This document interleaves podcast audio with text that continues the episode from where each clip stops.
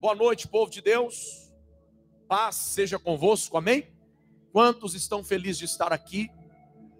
Em nome de Jesus, boa noite também. Os nossos irmãos estão nos acompanhando pelo canal do YouTube aqui Jardim Industrial. Pode assentar com a graça de Deus. Antes de pregar, eu quero falar algo aqui que Deus ele tratou aqui no meu coração. Eu lembro que um pastor auxiliar meu, quando eu era pastor lá da IEQ Vila Oeste, isso deve ter o que, uns 12 anos talvez ou mais. Eu lembro que esse pastor chegou para mim e ele fez uma reclamação. Ele falou assim: Pastor, quando é que eu vou ter oportunidade dentro desta igreja? Eu achei aquilo bonito, né? Assim, aquele, aquele pastor chegando assim com autoridade falando assim: quando é que eu vou ter a minha, a, a minha oportunidade dentro da igreja?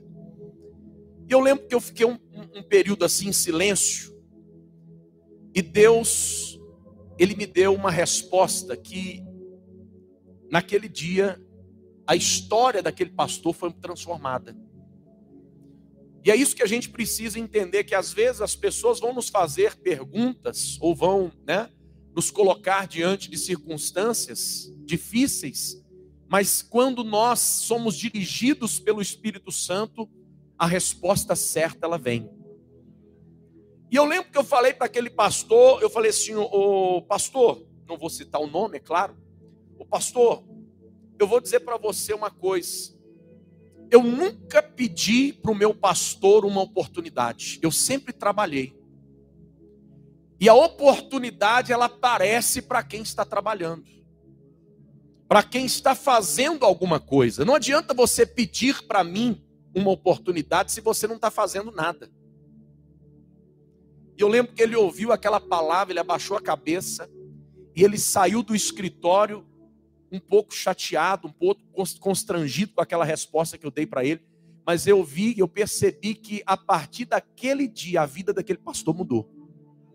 Porque ele mudou a postura dele dentro da igreja, ele mudou a atitude dele dentro da igreja, ele parou de pedir oportunidade, ele começou a trabalhar.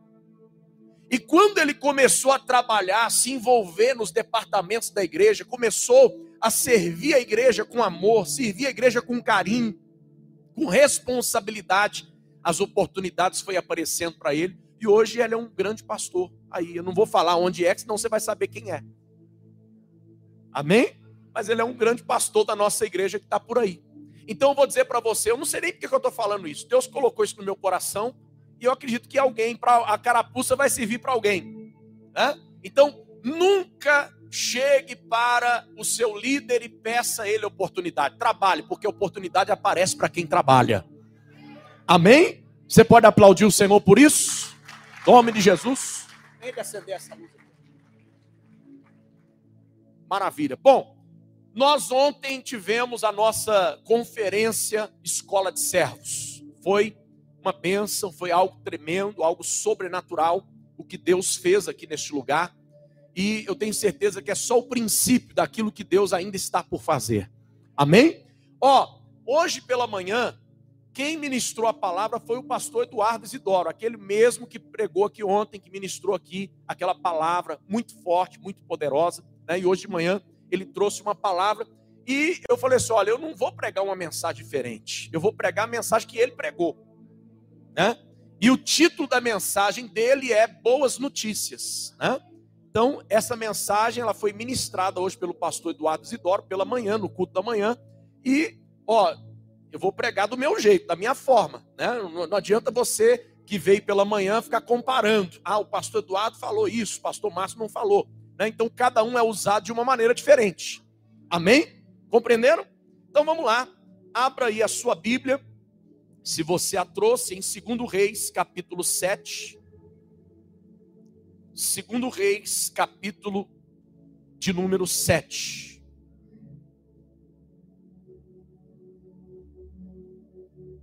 Vamos ler os versículos 3 e 4 por enquanto.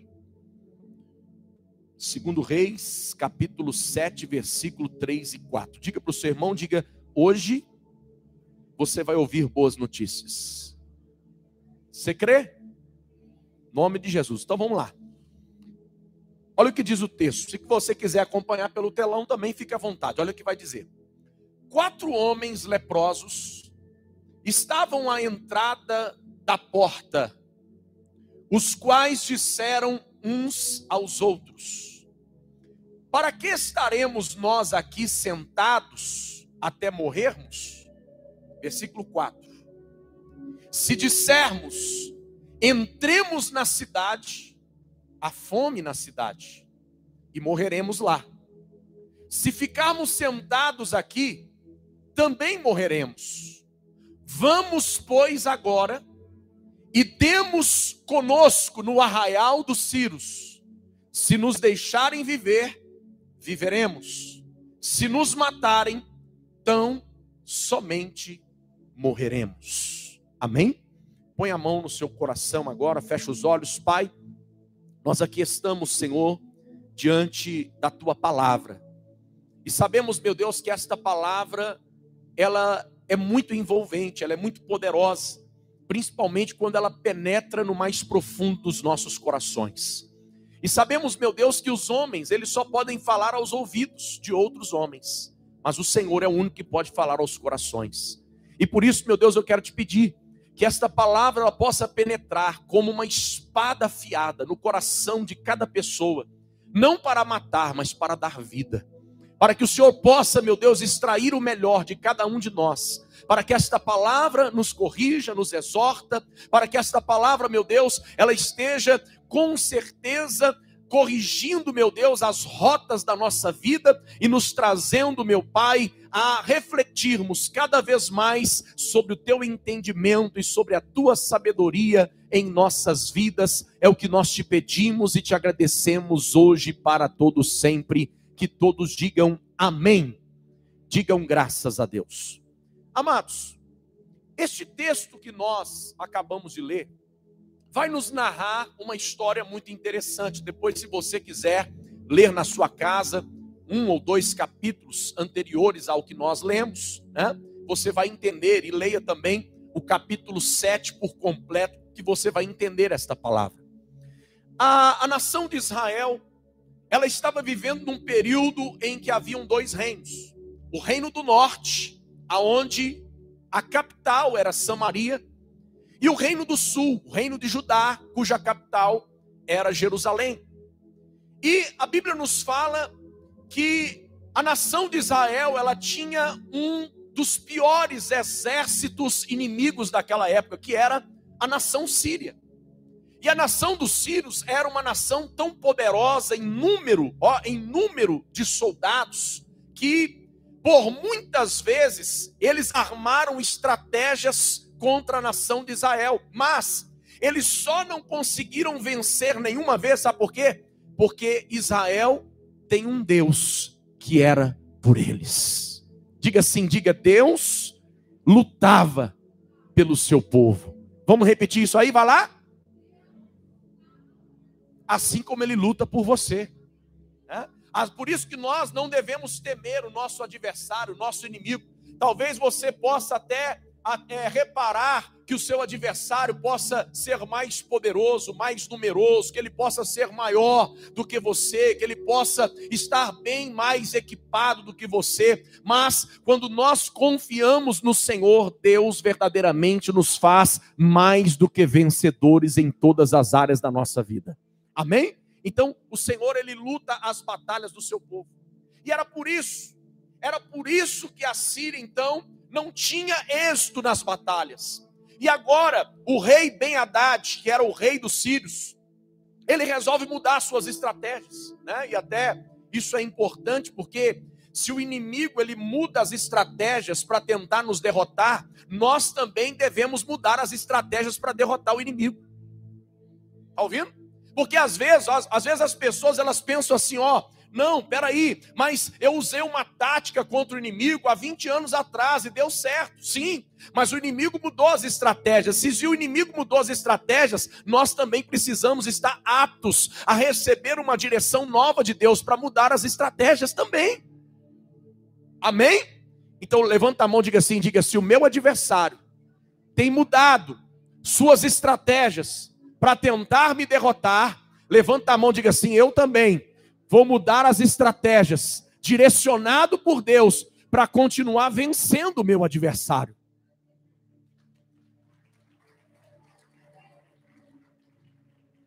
grande problema é que muitas vezes as pessoas elas querem usar as mesmas armas, elas querem usar né, as mesmas condições. Não, as condições são outras. Os levantes do inimigo são de maneira diferente. E se ele usa armas diferentes para me atacar, eu tenho que usar armas diferentes para me defender. Eu não posso tentar me defender com as mesmas armas que ele, ele me atacou no passado. Se ele mudou a estratégia agora, eu preciso também mudar. Então esteja com a mente aberta, esteja com o seu coração aberto para entender qual é a direção que Deus está te conduzindo. Amém? Amém? Mas o que, que a Bíblia diz? A Bíblia vai nos falar que o rei Ben Haddad, ele resolve mudar então aquela estratégia contra a nação de Israel e principalmente contra o reino do norte. Ele ataca o reino do norte.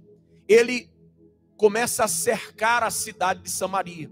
As cidades principalmente de Israel, principalmente Jerusalém e Samaria naquela época, eram cidades que eram cercadas por muros, eram cidades bem protegidas. E agora o inimigo mudou a estratégia, não mais entrar na cidade para tentar destruir o seu adversário. Não, ele falou assim: vamos fazer o seguinte, vamos fazer algo contrário. Nós vamos cercar a cidade, nós vamos sitiar a cidade, porque uma hora a comida deles vai acabar, eles vão ter que sair. Uma hora, a bebida, a água que eles bebem, que eles vão sobreviver, esta água vai acabar e eles vão ter que sair. E quando eles saírem, quando a alimentação, quando a água acabar, nós então os pegaremos de surpresa e nós os mataremos. E nós venceremos a batalha. Só que o que os Círios não entenderam é que aquela, ó, aquela, aquele sítio, né, de estarem cercando aquela cidade de Samaria, não durou um dia, não durou uma semana, não durou um mês, durou quase um ano. Quase um ano. Eles permaneceram em volta das muralhas de Samaria. Eles permaneceram nos, né, nas montanhas ali que cercavam Samaria. E de repente, o que, que acontece?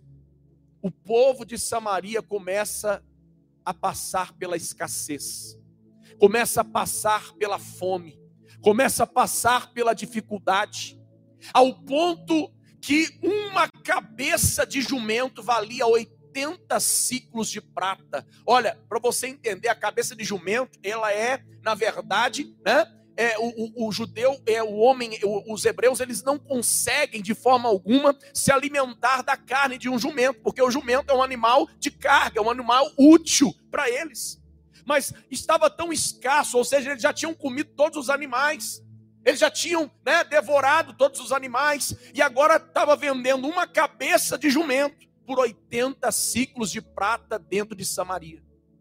Para você entender, o negócio estava tão feio que eles pagavam cinco ciclos de prata em esterco de pombo.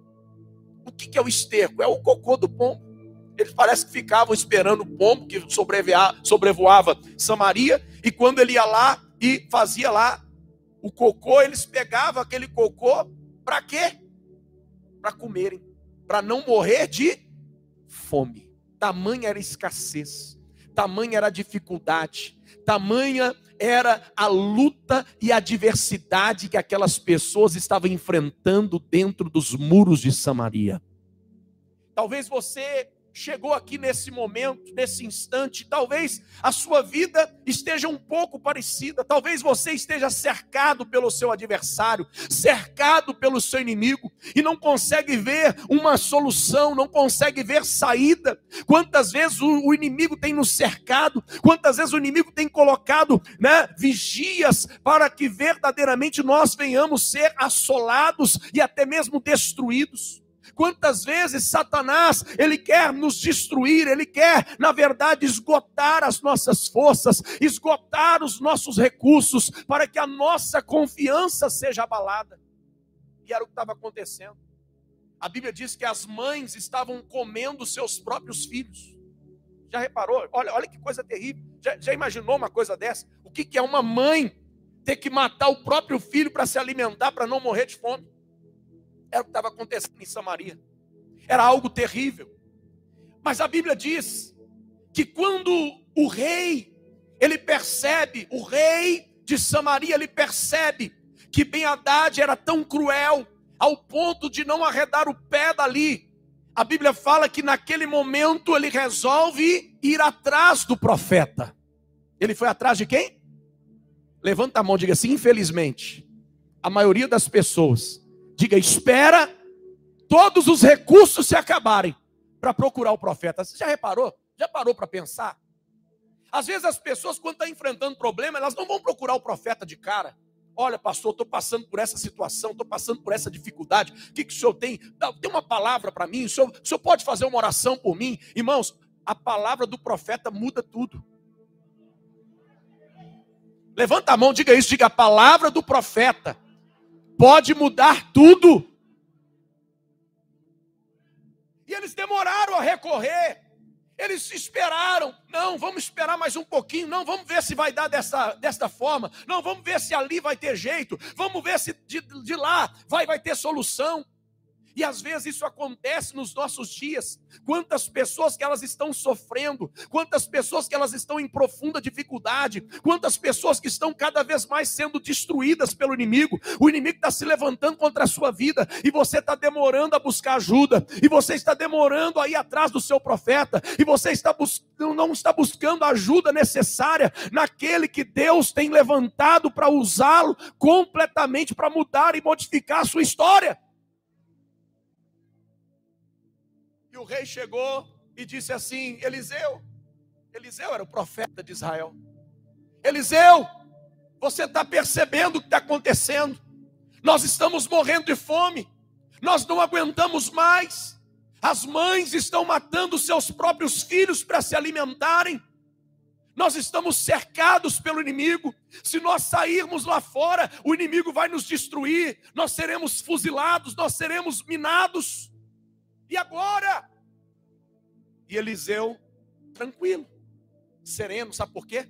Levanta a mão e diga assim: porque quem confia em Deus não tem medo de crises.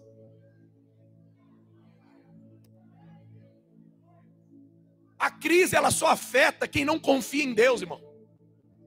Vamos repetir essa frase? Vai lá. A crise só afeta quem não confia em Deus, porque quem confia está dependendo dele. Lembra, olha, lembra? Quando o profeta Elias começou a enfrentar um problema, por quê? Porque ele mesmo havia profetizado: ó, não vai chover sobre a nação de Israel. E não choveu durante três anos e meio. E aí o que aconteceu? Israel começou a passar uma crise, começou a passar dificuldade, não chovia, ninguém, ninguém podia plantar porque não tinha água, então não dava nada. As pessoas começaram a passar fome e de repente Deus fala com um profeta, diz assim: Elias, vai lá, vai lá para as torrentes de Querite e eu você vai beber das águas da torrente e eu vou enviar um corvo para te sustentar com pão, com sanduíche de manhã e de tarde. Levanta a mão, diga assim: quem confia em Deus, mais forte, diga quem confia em Deus, vive na dependência de Deus.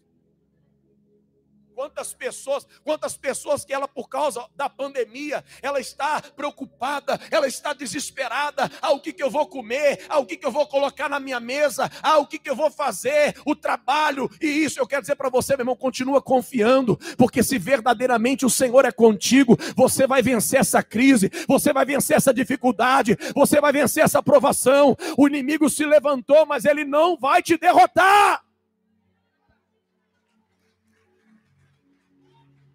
Pode dar um brado de glória aí. E eles chegaram então, e o profeta, tranquilo. O profeta diz assim: amanhã, a estas horas, nós teremos uma boa notícia. Vamos repetir o que o profeta falou?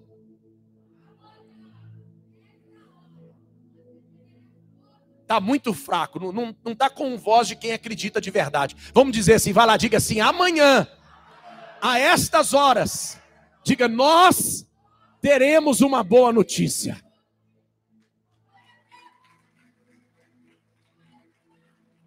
Ei!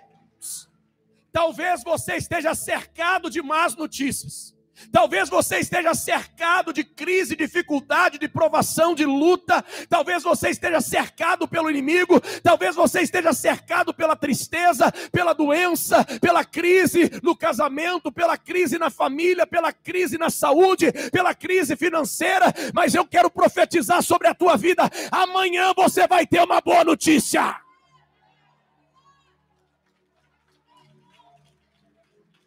Aleluia! Levanta a mão diga assim: amanhã haverá boas notícias. Tira os seus olhos de agora. Tira os seus olhos do momento que você está passando. Tire os seus olhos da provação, da angústia, tire os seus olhos do tempo de hoje e coloque os seus olhos no amanhã, porque amanhã Deus proverá, amanhã Deus se levantará a seu favor, amanhã Deus vai responder a tua oração, amanhã Deus vai curar a tua enfermidade, amanhã Deus vai restaurar o teu casamento, Deus vai levantar aquele que está abatido.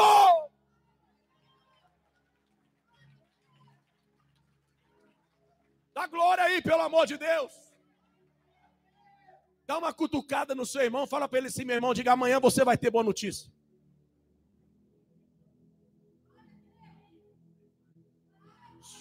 Fala assim, diga assim, diga o profeta liberou a palavra do milagre. Pegou, pegou? Pegou? Há uma palavra de milagre liberada sobre a sua vida. Há uma palavra de milagre liberada sobre a sua vida. Levanta a mão e diga assim: a palavra do meu profeta é suficiente para mudar a minha história.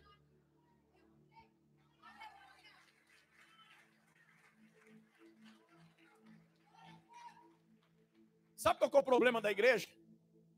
Que a igreja não acredita. Sabe por que a sua vida não muda? Porque você não crê no que o profeta fala. E aí você continua cercado. E aí o inimigo continua te, te arrebentando, te destruindo. Ele continua minando as suas forças. Ele continua fazendo com que a escassez, que a fome te cerque.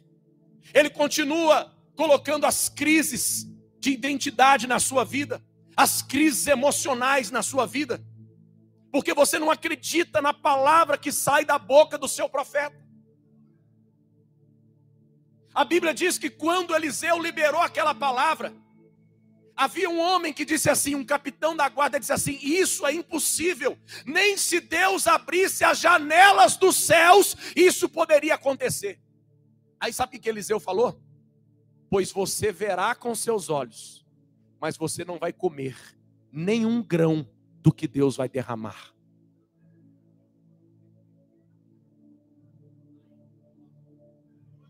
Você vai ver. Deus vai permitir que você viva para ver. Mas você não vai tocar em nada do que Deus vai prover só por causa da sua incredulidade. Levanta a mão, diga assim: quando o profeta profetiza, diga, Deus já está agindo. Diga, eu tenho que acreditar nisso.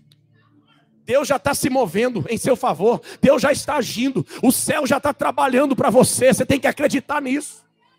E quando você não acredita, você pode até ver, mas não vai desfrutar. Não vai. Porque Deus não abençoa incrédulos. Deus não abençoa quem não se move pela fé, quem não se move pela direção dele. E a direção de Deus, ei querido, a direção de Deus é algo sobrenatural. A palavra que Deus dá para a sua vida, ela vem da boca do seu profeta. A Bíblia diz: credes em Deus e estareis seguros, mas crede nos teus profetas e prosperareis. Então, levanta a sua mão, pode aplaudir, pode aplaudir. Levanta a sua mão.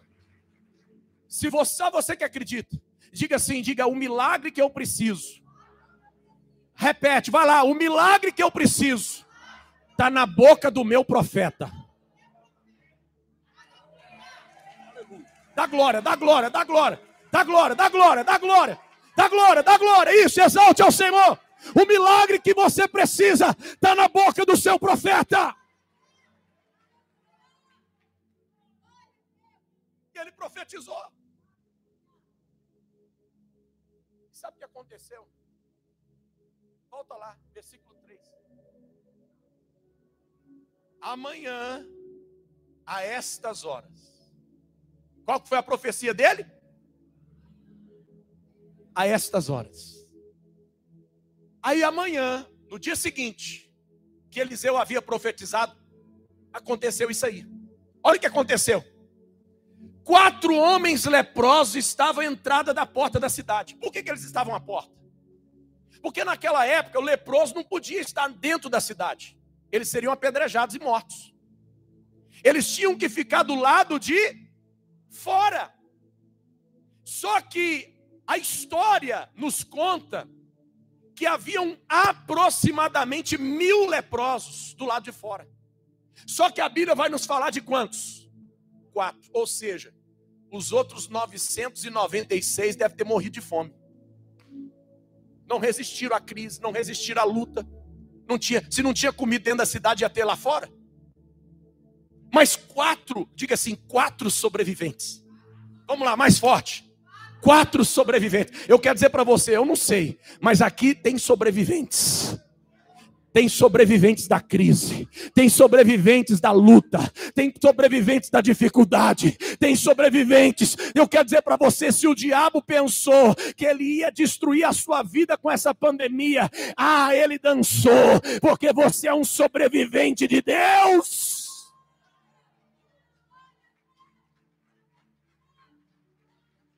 Levanta a mão e diga: Eu sou um sobrevivente de Deus. Diabo já armou para destruir tua vida. Mas ele não vai conseguir, não, porque você é sobrevivente. Bate a mão no peito, diga aí, vai lá, diga: Eu sou um sobrevivente. Vai, mais forte, diga: Eu sou um sobrevivente. Quatro. Quatro, volta. Quatro homens leprosos estavam à porta da entrada da cidade, os quais disseram uns aos outros: Para que estaremos nós? Para quê, né? Por que, que nós vamos continuar aqui sentados até morrermos? Até Eliseu profetizar, eles estavam, eles estavam aonde? Sentados na porta da quando Eli, Eliseu profetizou, eles se levantaram. Pegou? Fala para o seu irmão, diga: antes de Eliseu profetizar, como é que eles estavam? Quando Eliseu profetizou, escuta, quando o profeta abre a boca, há uma ação no mundo espiritual. Há uma mudança no mundo espiritual. Enquanto o profeta está de boca fechada, tudo acontece do mesmo jeito, tudo está natural, tudo está, ó, na mesma, na mesmo, no mesmo nível, tudo está na mesma condição, mas quando o profeta abre a boca, Deus muda as circunstâncias, Deus muda a atitude, Deus muda o mover, Deus muda o tempo, Deus muda todas as coisas.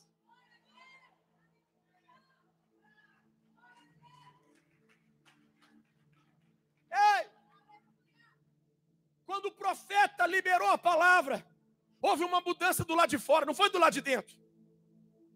Não foi na vida dos habitantes de Samaria, foi na vida dos leprosos que estavam lá do lado de fora da cidade. Eles falaram assim: não, nós não vamos continuar aqui sentados, não, senão nós vamos morrer de fome. Igual todos os outros morreram. Chega, basta. Levanta a mão e diga assim: para mudar, tem que ter coragem.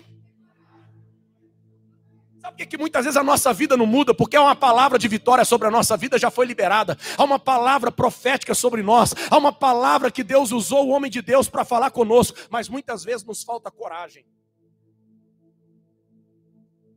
Eles tiveram coragem.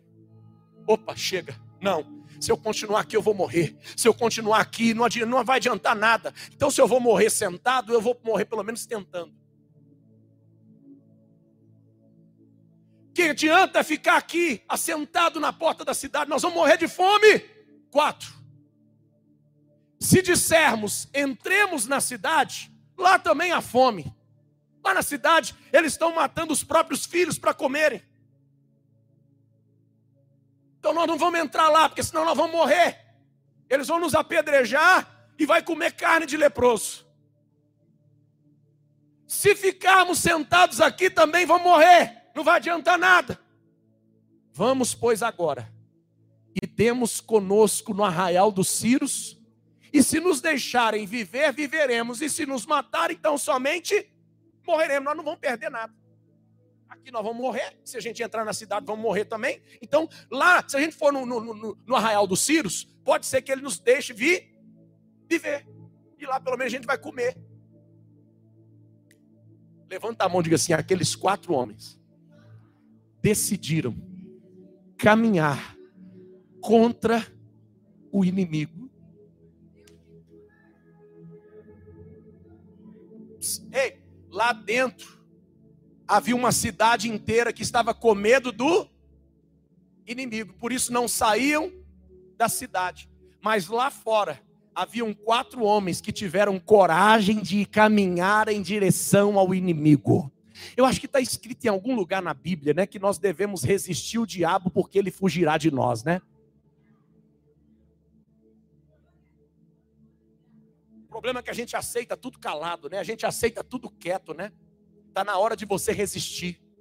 Ah, mas em mim não há força. Ah, mas em mim não há resistência. Está na hora de você resistir. Está na hora de você caminhar. Está na hora de você verdadeiramente acreditar.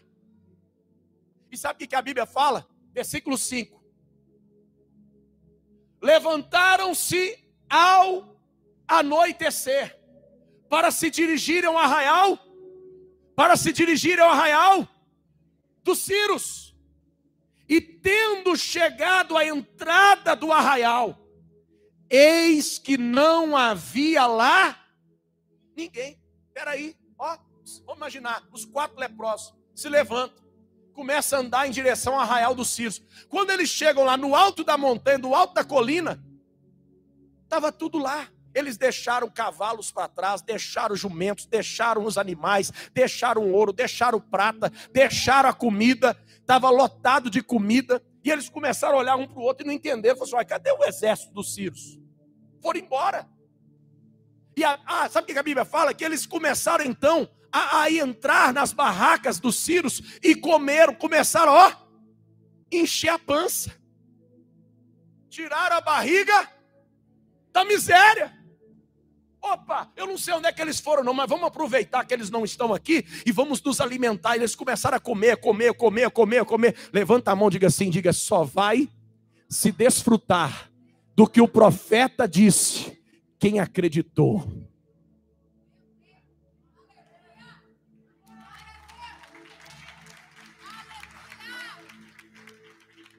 E eles começaram a comer, comer. Aí um falou assim: peraí, peraí, peraí.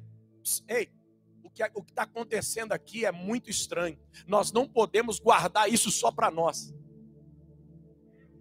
Levanta a mão diga assim: quem é abençoado? Levanta a mão diga assim: quem é abençoado?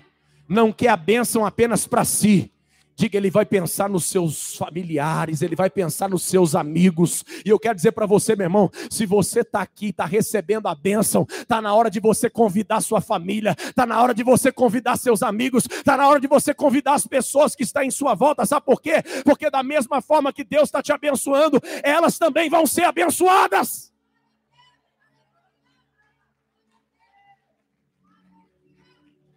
E foi o que eles fizeram. Vamos lá, Vamos, vamos entrar na cidade. Vamos dar uma boa notícia. Vamos dar. Fala para o seu irmão, irmão, diga, para de dar má notícia para os outros. A pessoa fica lá. Quando ela chega, é só má notícia. Só coisa terrível. Ah, é a crise. Ah, é a fome. Ah, é a miséria. Ah, é a doença. Ah, é o Bolsonaro. Ah, é, é, é o Lula está querendo voltar. Deus me livre. Ah, ah, e vai, vai queixando, e vai queixando, e vai dando má notícia. Levanta a mão, diga assim: diga, Deus não me levantou para ser mensageiro de notícias ruins. Levanta a mão, diga assim: Deus me levantou para pregar as boas novas. Isso é o Evangelho de Cristo.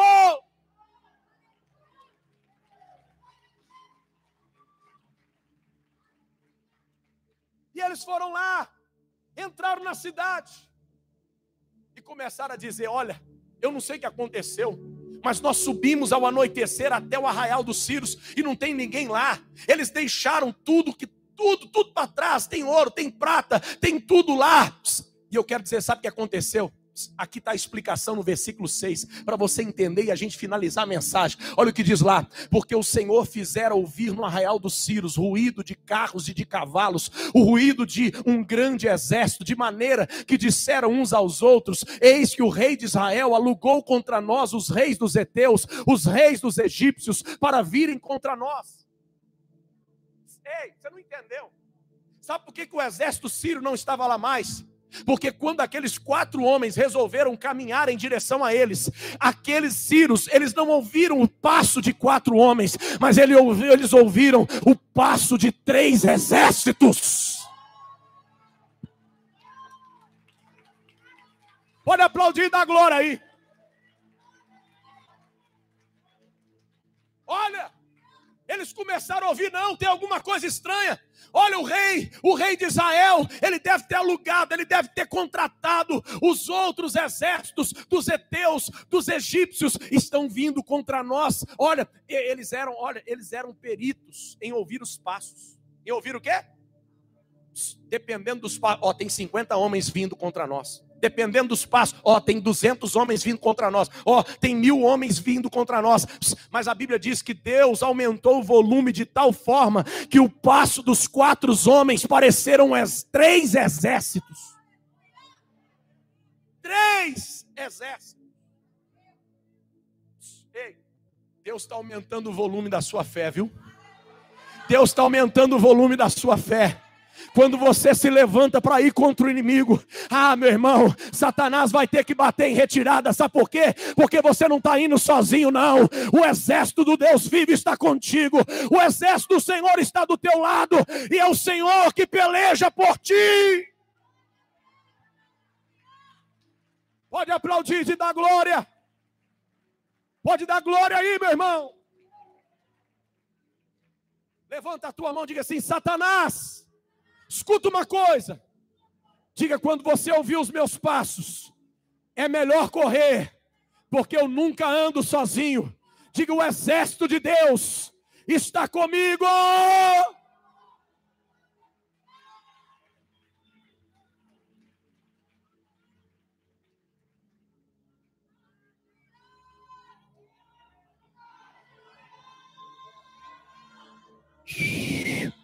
Mercedes, subir aí, Mercedes. Oh, glória! Deus está aumentando o volume da sua fé. Fica de pé aí, pelo amor de Deus. Deus está aumentando o volume da tua fé. Começa a dar glória aí. Começa a glorificar aí.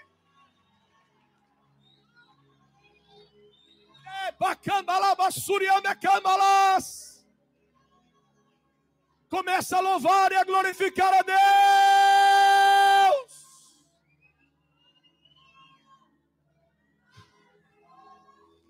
Eu já vejo Satanás saindo correndo. Eu já vejo o diabo indo embora. Eu posso ver o exército inimigo batendo em retirada. Aleluia! Aumenta o volume, aumenta, aumenta o volume, aumenta, aumenta, aumenta, aumenta, aumenta. Aumenta o volume da tua fé, aumenta o volume da tua oração, aumenta o volume da tua adoração agora. Começa a glorificar, a adorar a Deus. E cambalá, soria de cambalás.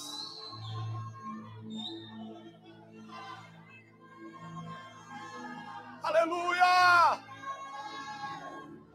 O diabo não vai te resistir, meu irmão. O diabo não vai poder continuar te cercando. A palavra do profeta já foi liberada. E o milagre vai acontecer.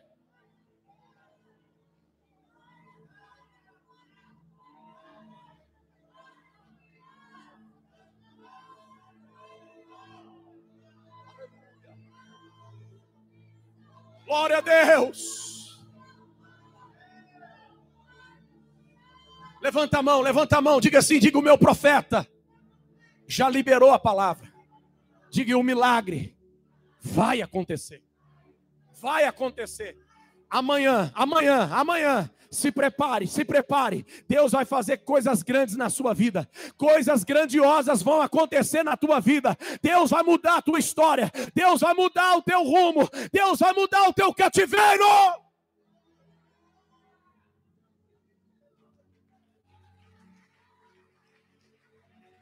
Bata palmas com alegria aí, meu irmão.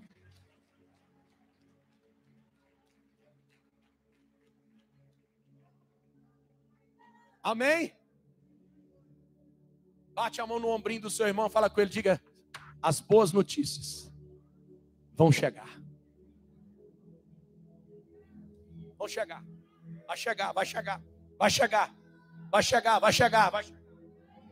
Se prepare, amanhã, terça, quarta, quinta, sexta, sábado, domingo que vem, Semana que vem vai chegar, vai chegar as boas notícias na sua casa, vai chegar as boas notícias no seu lar, na sua família, vai chegar as boas notícias para a sua vida.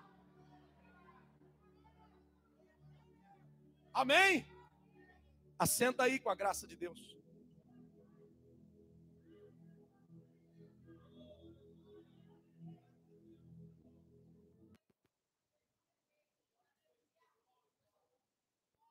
Aleluia, Senhor.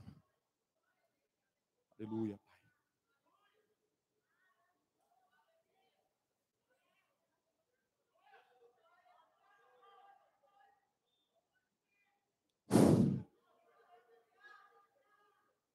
Se encha do Espírito, se encha da presença de Deus, isso.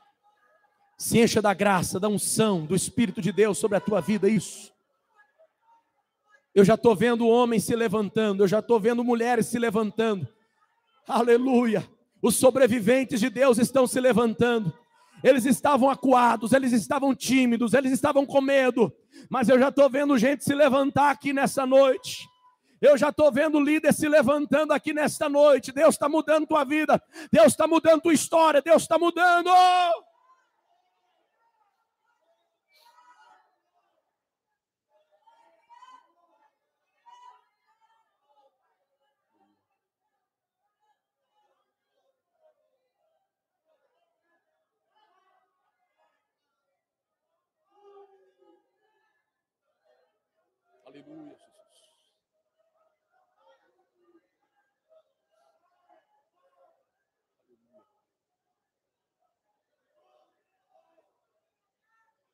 Aleluia, Jesus.